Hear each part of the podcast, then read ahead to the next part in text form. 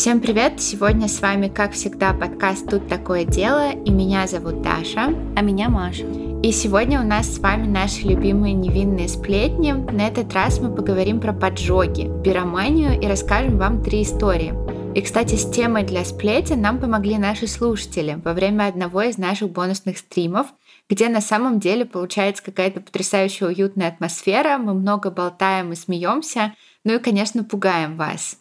И самих себя тоже пугаем. Вспомни ту историю про колдуна, который пил слюну. Машина любимая история. А для тех, кто вообще не представляет, о чем мы говорим, как можно попасть на наши бонусные стримы, мы оставим ссылочки в описании.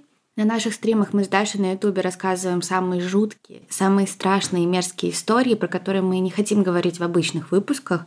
А еще мы там с видео, и получается еще живее и интереснее. Да, и мы уже провели два стрима, сейчас готовим третий, так что присоединяйтесь. Сделать это можно, подписавшись на любую из наших бонусных платформ, Boosty, платный телеграм-канал, ВК Донат и Patreon. Всех ждем! Но перед тем, как начать наши сегодняшние истории, мы, как всегда, напоминаем вам, что наш подкаст выпускается исключительно в развлекательных целях и предназначен только для лиц старше 18 лет. Мы также не рекомендуем слушать наш подкаст людям с повышенной чувствительностью, так как мы с Машей обсуждаем все детали преступлений, ничего не скрывая. А еще мы, как всегда, за взаимное уважение, активное согласие, не насилие и соблюдение законодательства. Мы не поддерживаем распространение насилия, не одобряем преступников и их преступления, даже если иногда и говорим про них в шутливой форме, и надеемся, что и вы тоже. А сейчас поговорим немного про тему наших сплетен и затронем в том числе и пироманию, потому что всегда было интересно посмотреть с психологической точки зрения на это, что движет пироманом почему среди пироманов и поджигателей нередко можно встретить пожарников, что их так притягивает. И оказывается, поджигателей и пироманов не так просто определить.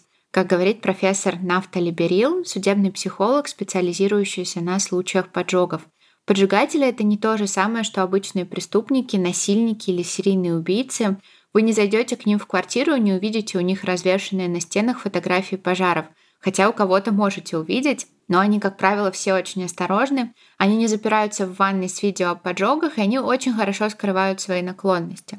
И всех поджигателей делят на типы в зависимости от их мотивации.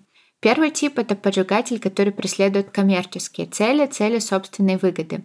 Самые частые случаи здесь — мошенничество со страховкой и уничтожение имущества в целях получения разных видов выплат. Второй тип — это мститель. Здесь, как правило, crime of passion в состоянии гнева, в состоянии эффекта. Такие люди чувствуют, что им нужно отомстить, и огонь кажется либо самым доступным способом расправиться с обидчиком, либо самым метафоричным. Третий тип очень интересный — это поджигатель пожарный. И здесь проводилось целое исследование ФБР, и составлялся профиль таких пожарных, чтобы выявить потенциальные факторы риска. И главный вопрос — это, конечно же, мотивация. Зачем они это делают? Как правило, поджигателями становятся молодые пожарные, которые хотят показать себя героями, но им кажется, что возможностей для этого недостаточно. И они сами создают себе такие возможности, прямо буквально создают работу для себя.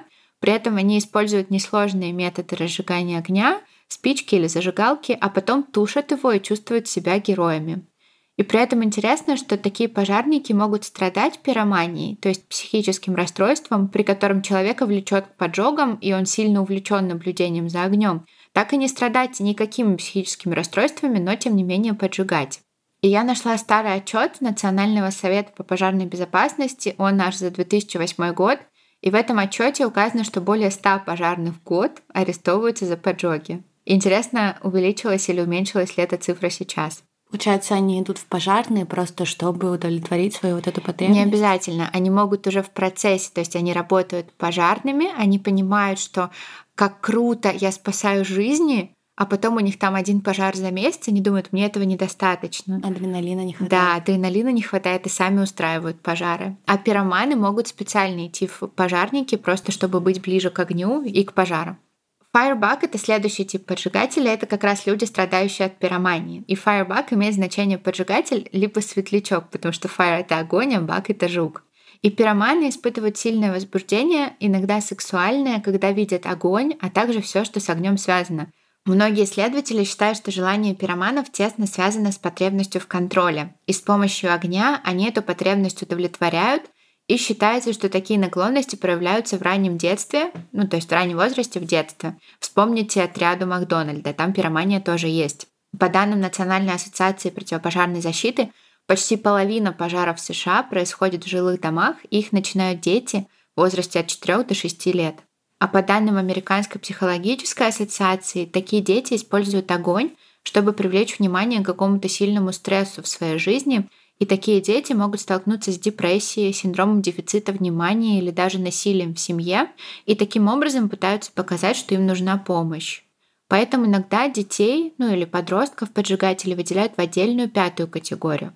Но сегодня мы с вами на примере наших историй посмотрим, что двигает поджигателями в каждом конкретном случае и к чему это их приводит впоследствии. Моя первая история произошла в конце 20 века в Сиэтле. И в 1992 году в Сиэтле, Вашингтон, за 6 месяцев произошло более 75 подозрительных пожаров. И все из них не были случайными возгораниями. Все эти пожары кто-то намеренно устроил. И это дело считается крупнейшим в криминалистике делом о поджогах, а раскрыть его получилось с помощью профайлинга, случайного свидетеля и гипноза. И героем нашей первой истории и виновником всех событий стал Пол Келлер, незаметный мужчина, который мечтал стать пожарником, но провалился и переживал тяжелый период своей жизни. Давайте посмотрим, кто такой Пол. Пол родился в верующей семье, при этом это была семья лютеран, Джорджа и Маргарет Келлер – по некоторым данным, в момент родов произошел разрыв пуповины, что привело к большой потере крови, которая чуть не стоила полжизни. И, возможно, из-за этого мать Пола, Маргарет, была так привязана к сыну, а он в детстве был очень активным ребенком, не мог усидеть на месте, ему даже диагностировали синдром дефицита внимания и гиперактивность, которые связали с травмой во время родов. Но чем старше становился Пол, тем сложнее его родителям было с ним. Он врал и крал еду из магазинов, любил причинять боль как своим младшим братьям и сестрам, Рут и Бену, так и другим детям. В школе он ни с кем не дружил, был одиночкой и сторонился девушек. Плюсом ко всему Пол, казалось, был одержим разжиганием огня, начиная с 8 или 9 лет. И на протяжении всей своей жизни Пол проявлял большой интерес к пожарам. Он сразу мчался к местам возгорания, если узнавал о них – тусовался с пожарными, и, кстати, позже он признается, что в юности к нему приставал пожарный. И даже коллекционирует атрибутику пожарных, защитную одежду, несколько мигалок. В какой-то момент он даже подал заявку на волонтерство в пожарную часть, но ему отказали дважды.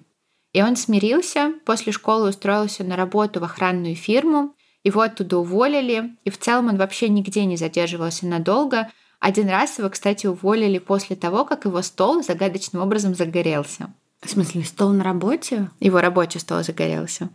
Его родители считали, что сыну поможет Вера, и поэтому каждую неделю они все вместе ходили в церковь. И там он познакомился со своей будущей женой.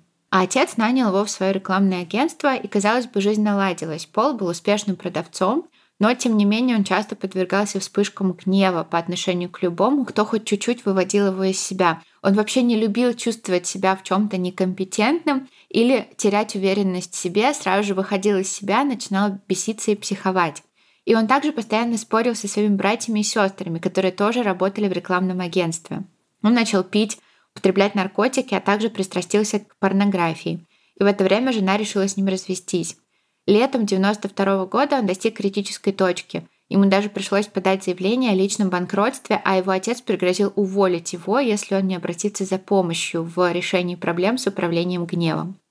И, видимо, для того, чтобы компенсировать свои неудачи в жизни, Пол начинает поджигать. В течение шести месяцев он поджег несколько церквей, в основном лютеранских, то есть его веры, и нежилые дома, заброшенные здания, коммерческие помещения, то есть Жертв у него не было. Конечно, от его рук пострадало очень много людей, это тоже жертвы, но на этот момент он никого не убил. Эти поджоги начали расследовать, и как только все поджоги связали между собой, сформировали оперативную группу по поджогам, в которой вошли сотрудники местных органов полиции и пожарных частей. И они вместе пытались разобраться, кто же совершает все эти поджоги. До начала 1993 года пожарных в районе Сиэтла вызывали почти каждую ночь для борьбы с пожарами, а таинственному поджигателю дали имя «Призрак». Его никто не видел, он не оставлял следов, не использовал никаких горючих материалов. А чем он поджигал? Он использовал любой легко воспламеняющийся материал, который мог найти, например, дерево, мусор, какие-то картонные коробки, чехлы для шлангов, он использовал садовые стулья и просто поджигал их зажигалкой. Иногда он устраивал такой э, знаешь, вот по форме вигвам, да, то есть друг на друга вот так вот настраивал, такая хижинка, и поджигал сверху и снизу, и у него все зажигалось. То есть он разбирался в поджогах, и ему даже не нужно было никаких горючих материалов использовать. Единственные промахи, которые за все 75 пожаров допустил Пол, были отпечатки пальцев, найденные на оконной решетке, и немного мочи, обнаруженной вблизи одного из мест возгорания.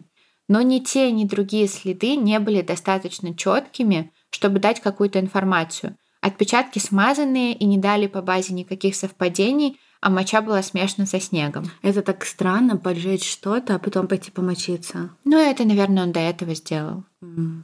Ну, я думаю, что это несознательно было, я думаю, что там просто, так как он почти каждую ночь это делал. Mm-hmm. Но после того, как Пол поджег дом престарелых, в котором находилось 400 человек, и три женщины, которые жили в этом доме престарелых, погибли в огне, ставки резко возросли. То есть он теперь не просто поджигатель, он убийца. Подожди, а остальные... 300... Остальных спасли. Хотела красиво посчитать, что это 397. Сори, я тебя перебила. Не дала тебе минуту славы. И тут я, кстати, такого не встречала в других делах. Оказалось, что была одна свидетельница по имени Бонни Спурьер, которая видела подозрительного мужчину рядом с одним из мест пожара, но она ничего не помнила. И решили применить гипноз, представляешь? Угу. Мне теперь очень интересно почитать, насколько это эффективно. Оказывается, чтобы в гипнозе получить какую-то информацию, нужно найти воспоминание либо ощущение триггер, которое спровоцирует память. Но оказывается, если гипноз применяется при допросе свидетеля, то показания этого свидетеля уже не могут использоваться. То есть ты можешь использовать информацию, которую получил в процессе гипноза, но этого свидетеля в суд ты уже не сможешь вызвать. Интересно, почему? Что это за мотивация такая? Ну, считается, что если там гипноз произошел, то, может быть, с памятью были какие-то корректировки. Ну, то mm, есть, может поняла. быть, да, свидетель уже не скажет достоверно. Логично. И тебе придется найти другие доказательства, либо самого преступника. Но с помощью гипноза, здесь, кстати, было два сеанса гипноза, женщина смогла описать преступника даже его машину. В этом случае триггером стал запах. Женщина вспомнила, что от мужчины сильно пахло алкоголем. И этот запах помог ей вспомнить все остальное. Она описала мужчину, высокого, стройного, зачесанными назад волосами, хорошо одетого, и его машину, голубой седан, и даже вспомнила номер машины KA4 и M. И во время второго сеанса гипноза пригласили художника. Этот художник нарисовал портрет мужчины, которого она видела. То есть там прямо в процессе женщины загипнотизировали, художник задавал ей вопросы. Там был такой факторный анализ, то есть она называла, ей предлагались там, какое у него было лицо, там круглое, овальное, и картинки предлагались, она должна была выбрать. Угу. И художник после этого рисовал. И этот фоторобот разместили в прессе, а еще разместили два других портрета, не относящихся к делу, чтобы избежать ложной информации. Ну, чтобы проверить, что действительно люди, которые какую-то информацию дают, они в отношении этого человека дают информацию, а не просто так. А еще прессе дали профиль призрака, то есть пригласили профайлера, и он сказал, что призрак, скорее всего, это белый мужчина, старше 20 лет, есть проблемы с алкоголем, наркотиками, он умен, но не добился никаких существенных вещей в жизни. Это что за классификация такая? Впервые слышу. Это называется underachiever. Ну да, но все равно это так э, грустно. На самом деле у поджигателей часто такое. Mm. Особенно у пироманов часто такое. Мне было бы очень Маша расстроилась. Блин, ну он же достиг. Но на самом деле так и есть. Да я на себя это начинаю применять. Есть психологическая травма. Это я не про Машу сейчас, это профиль призрака. И это сработало. То есть вот этот вот профиль и портрет. Потому что в полицию позвонил Джордж Келлер, отец Пола. И мне очень всегда нравятся дела, где родители все таки сдают своих детей. Да, он, оказывается, увидел этот фоторобот, увидел описание и проверил квитанции, выписки по своей кредитке, которой пользовался Пол, и сопоставил выписки по оплате бензина с местами поджогов, и они совпали. Так он целое расследование провел. Да. Он пришел в полицию и все им рассказал. И в этот момент оперативная группа установила за Полом Келлером круглосуточное наблюдение. И в конце концов, утром 6 февраля Вскоре после того, как Пол заявил о своем намерении покинуть Сиэтл, его решили арестовать. И чтобы заставить его почувствовать себя важным и получить свою минуту славы, члены оперативной группы сопроводили Келлера в полицейской колонне с сиренами, и да, там были пожарные машины. Через 15 минут после начала допроса Келлер признался, что устроил 76 пожаров, а в марте 1993 года признал себя виновным по 32 пунктам обвинения в поджогах и был приговорен к 75 годам тюремного заключения. Отец Пола извинился перед жертвами Пола, постарался выплатить им какую-то сумму денег, а сам Пол на процессе говорил, «Когда я понял, что сделал, мне было грустно. Я не был рад или возбужден. Никакой радости, только смущение и сожаление. Я думал, это ведь чьи-то вещи, а вот это горит чей-то бизнес». Такой род, если честно. Он же даже не сожалеет. По его последней фразе понятно, что он не сожалеет. Но это получается подросток. У него определенно точно была пиромания, и это просто подросток, который не разбирался с пироманией, и он вырос во взрослого, страдающего пироманией. Да, ущемленный, недолюбленный или перелюбленный. Да, underachiever, одним словом. Да. клеймим теперь. Да. А теперь я расскажу вам свою историю, и она про брошенного любовника, который решил мстить. Mm. И месть его унесла 87 жизней, что на тот момент считалось худшим массовым убийством в США. Звали этого горе-любовника Хулио Гонзалес. Он родился 10 октября 1954 года в провинции Ориента на Кубе, и в жизни его не было каких-то адовых событий, на которые мы обычно с Дашей заостряем внимание – он, да, рос в неблагополучной семье, в семье с достаточно низким достатком. Ему было нужно взрослеть быстрее, чем многим другим детям, но в целом все у него было нормально. В 1970-х годах он пошел служить в армию, и как итог за дезертирство он отсидел в тюрьме три года. То есть он пошел в армию и там дезертировал, попытался да. сбежать. И угу. за его это поймали. его поймали, угу. и он отсидел три года, да. В 25 лет он присоединился к тому, что позднее стало известно как Мариэльский исход – это был акт массовой эмиграции кубинцев, а также гаитян из Гавайи Мариэль на Кубе в Майами. Это был э, массовый акт иммиграции, который был согласован правительством Кубы и правительством США и проходил с 15 апреля по 31 октября 1980 года. Он был результатом там, экономического кризиса, mm-hmm. недовольной там, плохой политики в стране, ну и других причин. И вообще это была очень интересная программа, и позднее стало известно, что многие беженцы по этой программе были освобождены из тюрем и психиатрических больниц. То есть это был не переезд нуждающихся там беженцев, а, грубо говоря, попытка кубинского правительства отправить в другую страну проблемных, по их мнению, лиц. А вот э, лицо со шрамом, да. они же там тоже, да, получается? Вот это как раз, да, это да. исход. Ну, я так поняла, что да, но я не перепроверяла. Ну да, там же их реально просто из тюрьмы такие, все, вы едете в США. Да, и как стало известно, Хулио Гонзалес был одним из них, и чтобы переехать, он сфальсифицировал судимость за торговлю наркотиками. А, то есть там судимость была одним из условий даже? Ну нет, но, видимо, так ему было легче договориться о том, чтобы сесть на этот корабль. Ничего себе. Да, ну в любом случае ему это помогло, и уже в скором времени он был во Флориде. Оттуда он отправился в Висконсин, потом в Арканзас, а затем он прибыл в Нью-Йорк. И в Нью-Йорке я так поняла, что он обратился в Американский совет по делам национальности на Манхэттене, потому что хотел найти своих родственников, но ему сказали, что такой информации у них нет. Но он не смущался, его это никак не расстраивало, он просто остался жить в Нью-Йорке, устраивался на работу, заводил отношения. И вот спустя несколько лет Хулио потерял работу на складе в Квинсе и поехал расстроенный в Хэппи Ленд. Это клуб. Счастливая земля, грубо говоря. Ведь там работала его девушка по имени Лидия Фелисиана. С Лидией они встречались уже 6 лет. А то есть она тоже переехала? Нет, я так поняла, что это просто прошло время после его эмиграции. А, понятно. Он, видимо, рассчитывал погрустить в объятиях любимой, но не тут-то было, потому что, оказывается, Лидия тоже уволилась. Она ушла с места гардеробщицы в клубе этом Хэппиленд. И Хулио это ужасно расстраивает. Они долго и горячо спорят. И по итогу в 3 часа ночи вышибала клуба выгоняет его, и говорит, что такое поведение неприемлемо. Согласно показаниям самого Хулио, он прошел три квартала до заправочной станции Амока, и там он случайно нашел пустую одногаллоновую канистру. На заправке работал его знакомый, не знаю, как это связано, но как будто бы да. Он общается с этим со своим другом, берет канистру и заливает в нее бензина на 1 доллар. И возвращается в клуб. И в клубе вся тусовка была на втором этаже, но вход был на первом, и наверх вела такая лестница. Она была единственным выходом. И он немного постоял, посмотрел на нее, плеснул на нее бензин, поджег ее, повернулся. Вот эту лестницу, да, единственный да, выход. Да, и он ее просто поджигает, поворачивается и уходит домой спать. Ну, то есть он понимал, что он делает. Он даже поджигал не просто так, знаешь, яростно расплескивая бензин, он сознательно плеснул на единственное место, через которое можно выйти и спастись. Да, и это вот самая пугающая часть этой истории, потому что он сделал такой страшный акт, но ему вообще было как будто бы все равно. Он даже как будто бы не задумывался. Он просто плеснул бензин и пошел спать, снял там себя эту одежду, лег в кровать и уснул. Может быть, он, конечно, не прочертил линию между действием и результатом, но, видимо, последствия своих действий его вообще не беспокоили. И, конечно, не стоит говорить, какой был пожар, потому что в ту ночь на сообщение отреагировало полторы сотни пожарных. И несмотря на то, что пламя удалось потушить за пять минут, это никому не помогло, потому что в результате, как я уже говорила, погибло 87 человек. 19 тел были найдены в нескольких футах от входной двери. Некоторые из попавших в ловушку пробили дыру в стене, ведущую в соседний зал, потому что они пытались сбежать.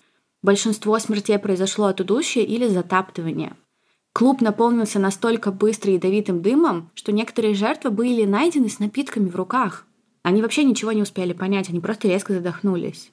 А подожди, то есть он поджег только одно место? А почему так быстро он деревянный был какой-то? Нет, но там не были соблюдены техники безопасности. А, то есть он было... сразу, вот из-за этой лестницы он сразу же весь загорелся? Да, там не было ни запасных выходов, ничего. Угу, Я расскажу угу. это тоже позднее. Но клуб вообще должен, не должен был функционировать и работать. Угу. Поэтому все очень быстро загорелось, и выхода не было никакого, окон не было, ничего не было, и ты просто сидел в ловушке. Вот такая история. Первоначальные отчеты указывали, что только три человека выжили при пожаре, но в более поздних отчетах было указано, что число выживших составляет 5 или 6 человек. Всего лишь? Да. Из скольки сколько погибло? 87. Но вы знаете, что интересно? Лидия Фелисиана, девушка Хулия, была среди выживших. С ней ничего не случилось. С ней и еще пятью посетителями клуба. И она не собиралась молчать, она тут же рассказала буквально в тот же день о своей ссоре с Хулио Гонзалезом, и полиция поехала к нему. То есть она предполагала, что Хулио способен на такое? Я думаю, что она знала точно. Он спал, он открывает дверь, видит полицию, и он сразу же во всем признается. И он сказал, я разозлился, дьявол добрался до меня, и я поджег клуб. Но вину свою он решил не признавать при этом. И это настолько всех шокировало, что даже проводили тесты, все ли с ним в порядке, здоров ли он. И да, он был признан абсолютно вменяемым.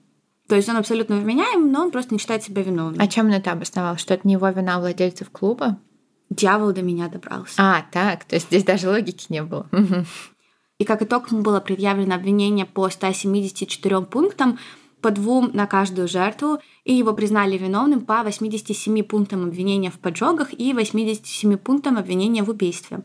Приговор в отношении Хулио был вынесен в 1991 году. Ему дали 87 одновременных тюремных сроков, и приговор по его делу в то время считался самым длинным из приговоров, когда-либо вынесенных в Нью-Йорке. Написанных, в смысле, он был очень-очень mm-hmm. длинный. И по каждому из этих 87 сроков Хулио получил максимальный срок от 25 лет до пожизненного заключения. Окружной прокурор Бронкса сказал, что это наказание не соответствует уровню преднамеренности, связанному с этим преступлением. Даже окружной прокурор так сказал? Да. Во время суда, однако, публика узнала еще вот как раз-таки о том, что ты спрашивала, угу. что в клубе отсутствовали пожарные выходы, сигнализация, спринклеры. Хэппи Ленд закрывали в ноябре 1988 года. Помещение должно было быть полностью очищено и больше не использоваться, но никто не послушался, и как результат через два года погибли люди. И эти масштабные нарушения правил безопасности тоже были отмечены выносящим приговор судьей Беттоном Б. Робертом из Верховного суда штата в Бронксе. Он написал, что в пожаре виноваты многие, не только Хулио Гонзалес. В ту ночь в этом клубе погибло много родителей, и около 90 детей остались сиротами. Более 40 родителей потеряли своих детей, сыновей и дочерей. Однако у Хулио было право на условно-досрочное все равно, и он в 2015 году первый раз подал и им воспользовался. Во время интервью по видеоконференции в то время он сказал, что не осознавал, сколько людей было в Хэппи Ленд той ночью, что он ничего не имел против них, и что его гнев был направлен на вышибалу, который его из клуба выгнал. То есть даже не на его девушку? Ну, типа да. Он сказал мне, что собирается меня ударить, сказал Гонзалес. И я сказала ему, что собираюсь уйти, но я вернусь. Отклонив его просьбу в условно-досрочном освобождении, комиссия по УДО пришла к выводу, что он не будет жить на свободе, не нарушив закон и что его освобождение будет несовместимо с благополучием общества. Но у Гонзалеса оставалась вторая возможность подать на условно-досрочное в ноябре 2016 года, но он не смог, потому что он умер от сердечного приступа в сентябре в возрасте 61 года. Место пожара было переименовано в площадь 87, а сам пожар был отмечен в песнях Sins of City, Duran Duran, Happy Land, Джона Джексона и You, Me, Him and Her, Jay-Z. Удивительно, что она выжила. Вообще. Представляешь, какое чувство вины ты испытываешь.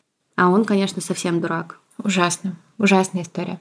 А во втором моем деле мы поговорим про историю с сатанинскими ритуалами, поджогами и кассетой с видео. И с этой кассеты на самом деле все и началось. В 1989 году семья, путешествующая по штатам, остановилась на дороге из-за поломки машины и увидела на обочине дороги видеокассету. Видеокассета была завернута в военную куртку, и там рядом лежала ступка и пестик, там были какие-то травы и человеческий череп. Позже оказалось, что это фальшивый человеческий череп, но выглядело жутко. В смысле, это выглядело так, как будто бы кто-то выкинул это на дороге или просто случайно оставил? Нет, выкинул. Mm. Было такое чувство, как будто кто-то из окна машины это выбросил, угу. и это так рассыпалось и на обочине лежало. И произошло это недалеко от Стоктона, штат Калифорния, в котором в то время происходила серия поджогов, но виновных найти никто не мог.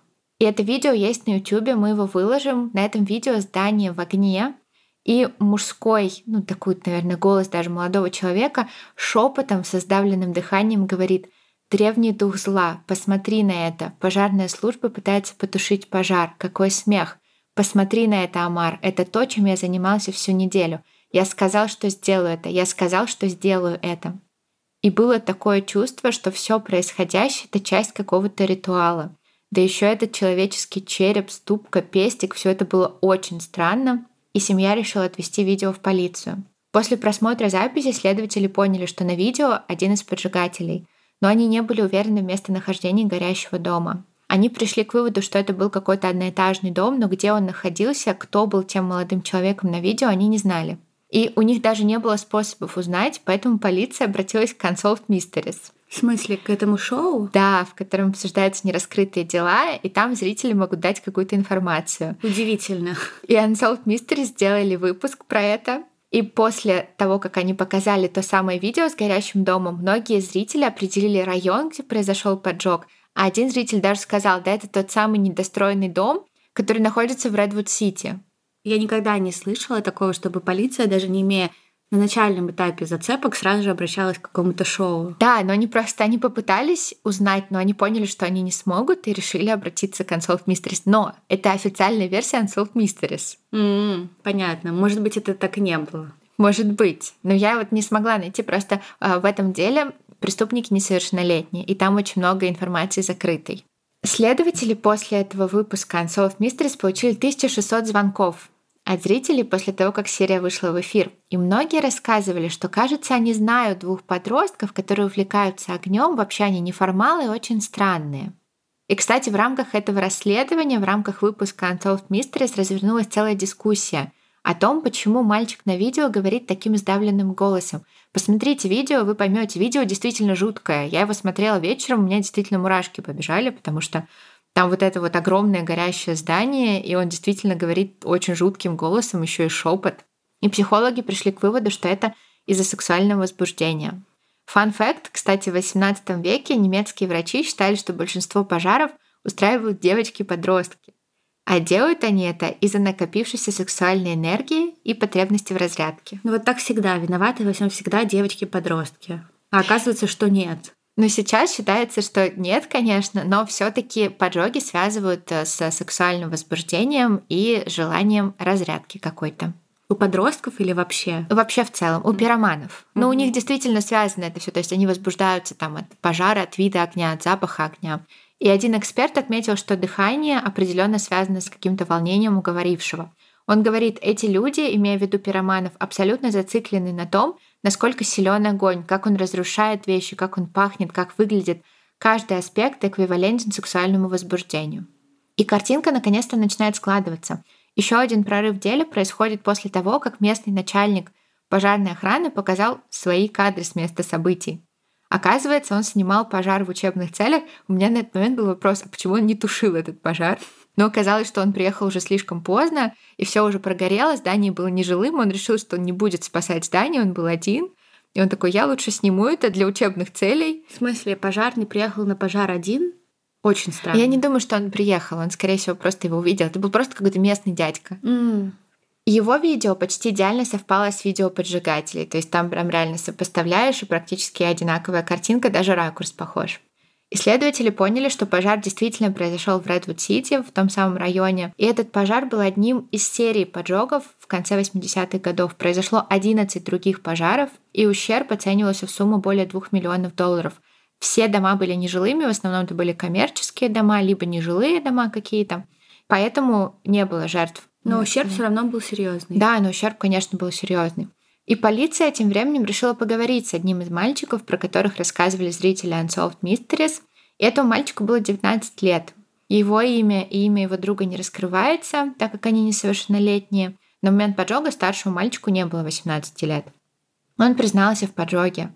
Он сказал, что это он на видео сразу же сдал своего друга, и полиция арестовала его и его 17-летнего подельника. Ну, то есть, по факту, они были просто маленькие дети, очень обеспокоенные и не, ну, не преступники. Да, но тем не менее преступления не совершили. Да. После ареста полиция обнаружила целую коллекцию видеокассет с записями пожаров. О нет. Еще в комнатах мальчиков были газетные вырезки про их собственные преступления и другие поджоги, и видео с ними самими, где они в гриме и костюмах вампиров или оборотней. И сумерек? Так и знала, что ты про это пошутишь. Я писала скрипт и была уверена, Маша в этом моменте точно пошутит про сумерки, сто проц. После ареста их обоих судили как несовершеннолетних и признали виновными в совершении поджога. 17-летнего юношу отдали под опеку родителей, а 19-летний юноша был заключен в тюрьму для несовершеннолетних. Ему же уже 19, он уже несовершеннолетний. Но суд решил, что он будет его судить как несовершеннолетний. То есть он там интересно, потому что суд решил распространить правила для несовершеннолетних на этого мальчика. Интересно, как родители их не спалили. Ну, занимаются там своими делами, занимаются, бегают куда-то и бегают. Ну, наряжаются они в костюмы оборотней, ну и пусть наряжаются. Ну, вырезают они газеты про поджоги, ну пусть вырезают. Ну, может быть, они не заходили в комнату. Ну, подростки, ты же сама знаешь. Один исследователь по этому делу сказал, сначала мальчик, он имел в виду старшего, был не очень разговорчив. Он был очень тихим и замкнутым, очень боялся, а в какой-то момент не выдержал и заплакал. И он просто оказался проблемным юношей. Хорошо, что они никого не убили. Да. Но, тем не менее, вот эта вот одержимость пожарами, при этом у них не было установлено пиромании. А, да? Да, то есть у них просто какой-то интерес к поджогам, к огню, но это не было психическим каким-то расстройством пока что. Понятно. И вот такие вот истории про поджигателей, поджоги, пироманию. Мы такой выпуск еще не делали, но спасибо большое нашим слушателям за идею. Нам было очень интересно это все изучать. Если вам понравился выпуск, как всегда, пишите нам отзыв, ставьте нам оценку и подписывайтесь на нас везде, где вам удобно. Все ссылочки есть в описании. Видео, про которое я рассказывала в своей последней истории, мы тоже оставим в источниках, чтобы вы могли его посмотреть. И оставляйте идеи на следующие невинные сплетни у нас в социальных сетях. Мы всегда рады сделать что-то, что вы нам рекомендуете. Невинные сплетни для нас это такой выпуск расслабиться и тоже получить огромное удовольствие от обсуждения маленьких, но интересных преступлений по теме. Да, и пишите нам, что думаете по поводу этого выпуска, по поводу историй. И просто подписывайтесь на нас везде, где удобно. Всех обнимаем и увидимся в следующем выпуске. Пока!